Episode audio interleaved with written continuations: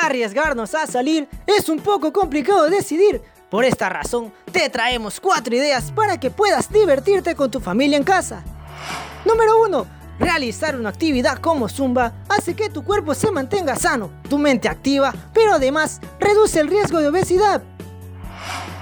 Número 2. El Jenga. El Jenga es un juego de habilidad física y mental. Es otra opción para este feriado. Lo puedes acompañar de música para relajar el cuerpo y de algunos piqueos. Número 3. Los juegos por internet no pueden quedarse atrás, pues el parchís se ha vuelto tan popular que ahora a nivel digital está rompiendo récords y es una buena alternativa para pasar un momento ameno a distancia. Y por último, si te gusta la acción, Free Fire es una buena opción. Solo debes descargarlo desde la Play Store. Esto fue un aporte de Calle Sport junto a Radio Like HD.